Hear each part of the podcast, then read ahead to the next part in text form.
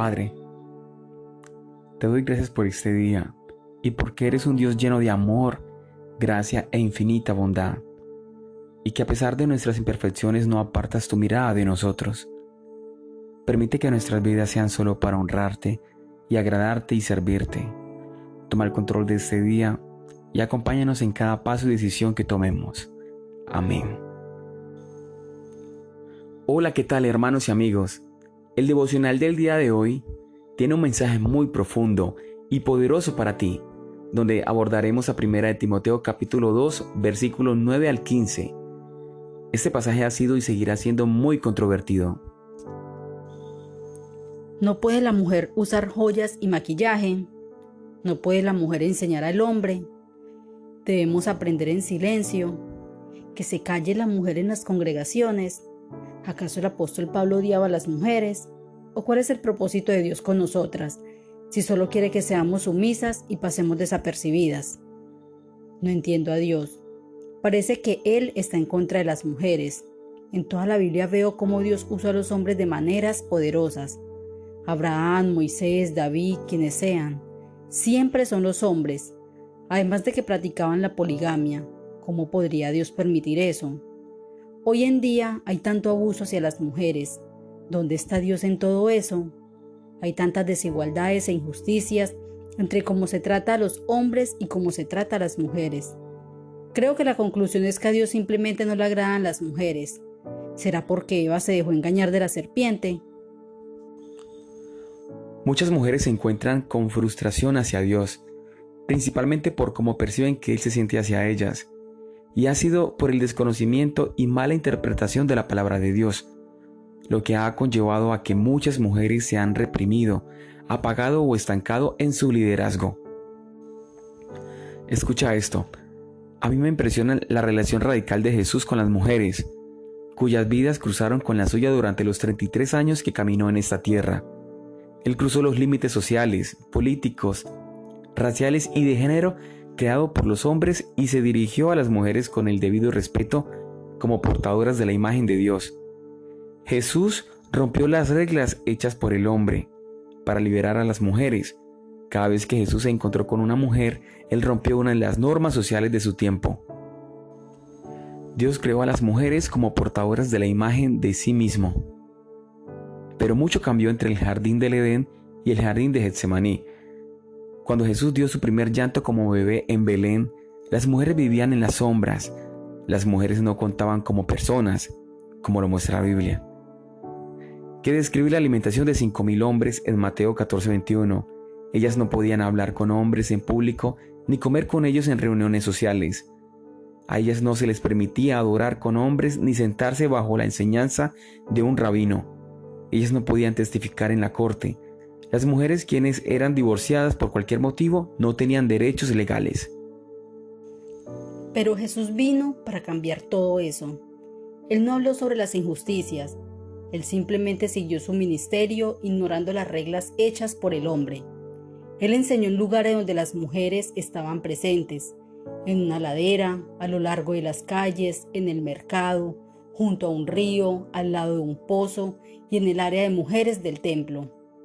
Jesús le habló a la mujer samaritana en el pozo de agua.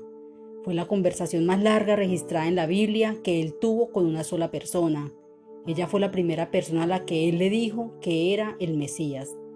Jesús le dio la bienvenida a María de Betania para sentarse a sus pies y aprender. Jesús invitó a María Magdalena a unirse a su equipo de ministerio.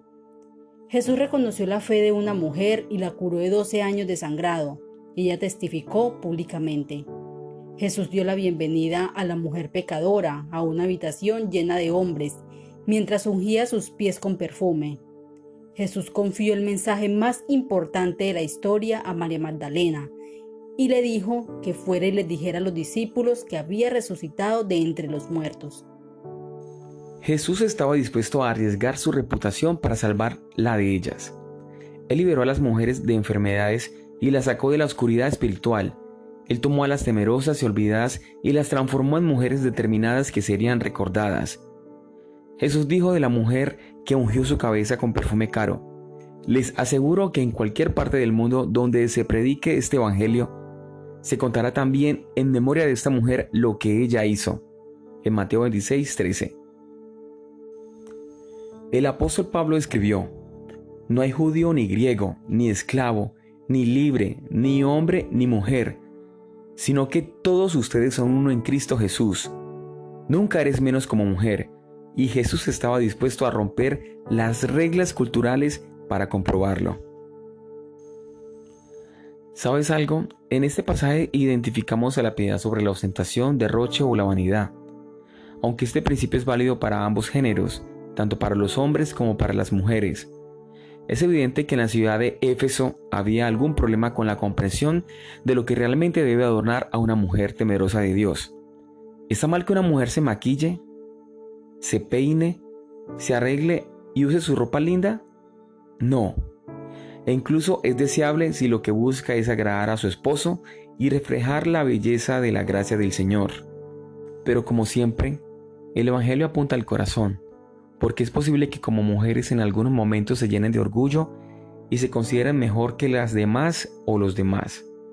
Ahora bien, el adorno de una mujer piadosa es un corazón transformado por el Espíritu de Dios, que refleja su amor, su misericordia, su bondad, más que la forma en cómo estén vestidas, las profesiones que tengan, los cargos que desempeñen, las posesiones que las acompañen. Dios busca es la entrega total de su corazón. ¿Has conocido una de esas mujeres que parecen brillar con una luz especial?